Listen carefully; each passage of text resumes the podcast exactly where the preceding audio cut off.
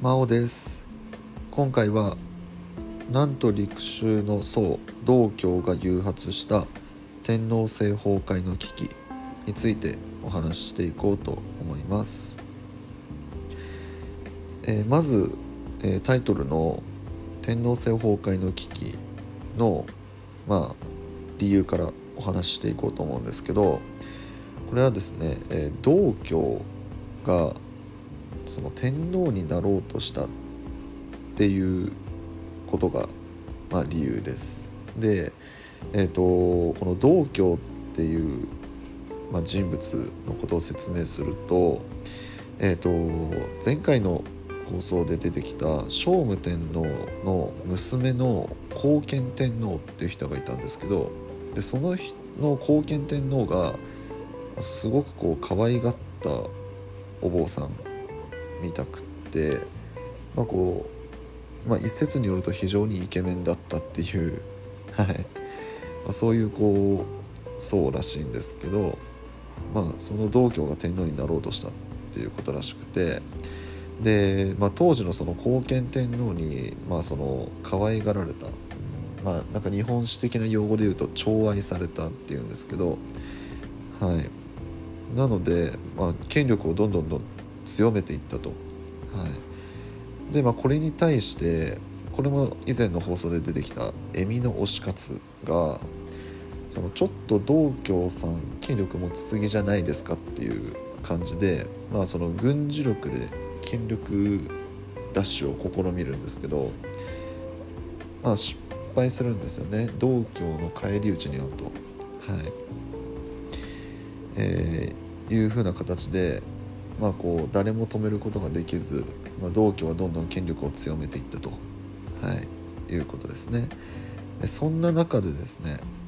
宇佐八幡信託事件っていう事件が起こります。で、えー、とこの事件どんな事件かっていうとその宇佐八幡神社ですねがですね、えーまあ、信託をこう発表するんですね。でその信託が、えー道教がその天皇になれば、まあ、こう世の中安泰ですよっていう、そういう信託を発表したんですね。発表したっていうかそういう信託が出ましたっていうのをその道教が言ったんですよ、はい、であの、まあ、これ結論から言うとこれ自作自演みたいな感じでその道教が用意をさせて、まあ、宇佐八幡が発表したみたいな、はい。まあ、そういうことだったんですけど、まあ、まあこれで、まあ、実際に自分が天皇になろうとしたっていうお話なんですけど、まあ、これ天皇になる一歩手前まで来るんですね。うん。その周りの人たちはですねまさかそんなことはないだろうと。はい。まあお坊さんって言っても天皇になれるぐらいの権力は普通は持てないわけですよ。うん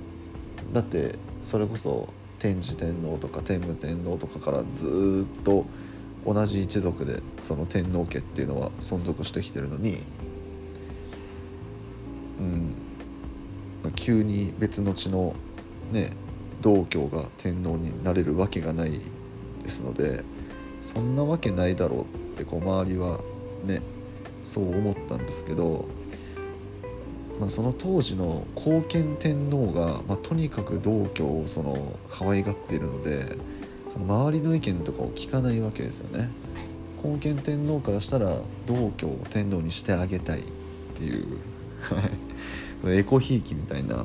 うん、っていうことがあって、まあ、一歩手前まで来たそうなんです。うん、そしたらそこでその訳の清丸っていうこう人物が出てきてその人物がその宇佐八幡のその信託誤りですと。あれ実は道教の自作自演であれ本当じゃありませんでしたっていうことをその天皇に伝えるんですね。後見天皇に伝えるんです。うん。で、まあ、見天皇はそのまさか道教がその自作自演をしているとは思ってなかったので、まあ、ショックを受けてですねさすがにその自作自演までやっちゃうとちょっとかばいきれませんという形になり道教は、えーとまあ、流罪というか飛ばされるんですよね。あの栃木県の方に飛ばされました、はい。うん、下野薬師寺っていうところにあの左遷されるんですけど、うん。はい、っていうことがあってまあ一歩手前で、うん、天皇制がこうそれまでずっとその脈々と受け継がれてきたその天皇家の血筋が途絶えてしまいそうになったっていう、はい、そういう事件でした。面白いですよね。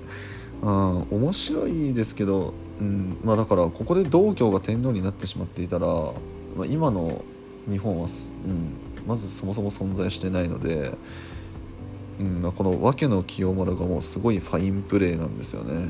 そういう意味では。うん、でこのファインプレーがですねあの、まあ、その後の時代にすごい評価高く評価されてあのお札になってるんですね。この訳の清丸。はい、これ知らない人多いと思うんですけどあのお札が発行され始めたぐらいの時代、うん、にもうだから初代とか2代目3代目ぐらいのお札の顔の人になってます。はいまあそれだけファインプレーをしたっていうことですよね。はい、で、えっと、次ですね、えっと、タイトルで「なんと陸襲」っていうねあの言葉が出てきたんですけどこれ何かっていうと「あのなんと陸襲」ってこれ漢字で書くと「なんと」っていうのは南に港って書きます。で陸州っていうのはその6個の宗派で陸州なんですけどえっ、と、まあ、今言っちゃったんですけどその仏教の6個の宗派をまとめて呼ぶ時になんと陸州って呼ぶんですよ。で、まあ、1個ずつ言いますかねなんかそこまで言う必要もないかなと思うんですけどえっと発想宗華厳宗立宗、えー、三論宗苦社宗上実宗っていう、まあ、この6個の宗派なんですけどうん。あんまり馴染みないですよね。で実際僕もこう授業でももう覚えなくていいよぐらいまで言っちゃってます。はい。ここが細かくなんかテストで出るってあんまりないしうん。そう僕はね覚えなくてもいいよぐらい言っちゃってるんですけど一応紹介させていただきました、はい、でまあ、この6個の宗派がそのどういう宗派なのかっていうと簡単に一言でまとめるとあの経典の研究に重きを置いた宗派みたくって経典って分かりますかね？その仏教の,、まあそのことについて書かれたこう書物、うん。まあ、ざっくり言うとそれを経典って言うんですけど、まあ、その内容の研究をメインとしている宗派。って思ってもらえばいいかなと思います、まあ、だからこそ馴染みがないのかなって僕は思いますね。うん。経典の研究ですからこうなんか一般の人々からしたらそんなにインパクトがないんですよね。これらの宗派って、うん、表舞台にこう出てこないみたいな。そう。だからあんまり馴染みがないんじゃないかなってなんか僕は個人的に思いました。はい。であのー、まあなんでこのなんと肉種が出てきたかっていうとあのこの当時ってあの仏教によって国を治めようとしてたんですよね。うん、でまあそのことからその当時登場し始めた南都陸州も、まあ、政治と深く関わっていっていたんだよと、はい、いうお話で。でさっきあの出てきた道教。この道教がその南都陸州の一つの発想宗っていう宗派のお坊さんだったそうなんですね。うん、っていうところで、はい、ちょっとなんと陸手のお話をさせていただきました。うん、はいいかがだったでしょうか？今回ですねあのー、まあ主に道教のことについてのねお話をさせてもらったんですけど、まあ、こうやってね一個一個のこう放送をこう聞いててもなんかざっくりとしたこう日本酒の流れが分かりにくいんじゃないかなと思うので今回ちょっとあのすごく薄くあの日本酒の流れをねここからちょっとだけお話しさせていただこうかなと思うんですけどえっ、ー、とまあ仏教で国を治めましたっていうお話をしたんですけどここの流れをちょっとお話しするとまず聖武天皇が仏教に頼った政治をしたんですよね。これが前回の放送の内容でした。はい。まあ、その天然痘とかがすごい流行ったので、まあ、どうにもできないので大仏を作ってみんなで祈ろうっていう。はい。何度も笑ってしまいそうなこう政治をしたんですけれどもなんとそれがうまくいってしまったっていうことだったんですよね。で仏教ってすごいねってこう般の人々にこう、まあ、認知され始めてでそこから、まあ、その仏教の影響力っていうのが大きくなっていくんですよね。うん、でそれによってこうお坊さん僧ですね僧の影響力も強まっていくと。でその中で出てきたのが、まあ、要は道教だとかっていう人たちだったんですよね。でその仏教の権影響力が強まっていくのを利用してその自分の権力もどんどんこう大きくさせていったっていうのが道教です。でそれをその行き過ぎたその権力を持ち持ってしまったんですよね道教が。まあ、手に入れようとしちゃったんですよね。でそれが宇瀬八幡神託事件。でそうまあ今日はここまでの話だったんですけどここからですねその仏教に頼りすぎっていうのはその道教みたいな人たちを生んでしまうのであまりよろしくないということであの政治の表舞台に仏教は出てこないでくださいっていうそういう政策に切り替わっていくんですね。でそれが実は密教っていう言葉でこれ秘密の密にあの宗教の教で密教なんですけど聞いたことありますかね、うん、要はその秘密裏にその修行とかを積んであまりこう人目にこう映らないような山の山奥とかで修行して自分の自らを高めましょうみたいなそういう仏教がこう政府にこう推奨されていくんですよね。はい、でその宗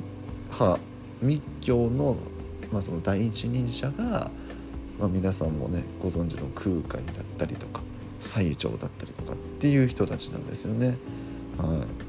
い、こんな風にね歴史はこう一つのストーリーとしてつながっていますのでそこもねあの理解できるとさらにこう歴史って面白いなって思ってもらえるんじゃないかなと思います。はい、いかがだったでしょうか？えー、次回はですね律令によって整えられた土地制度が崩壊した理由とはについてお話ししていこうと思います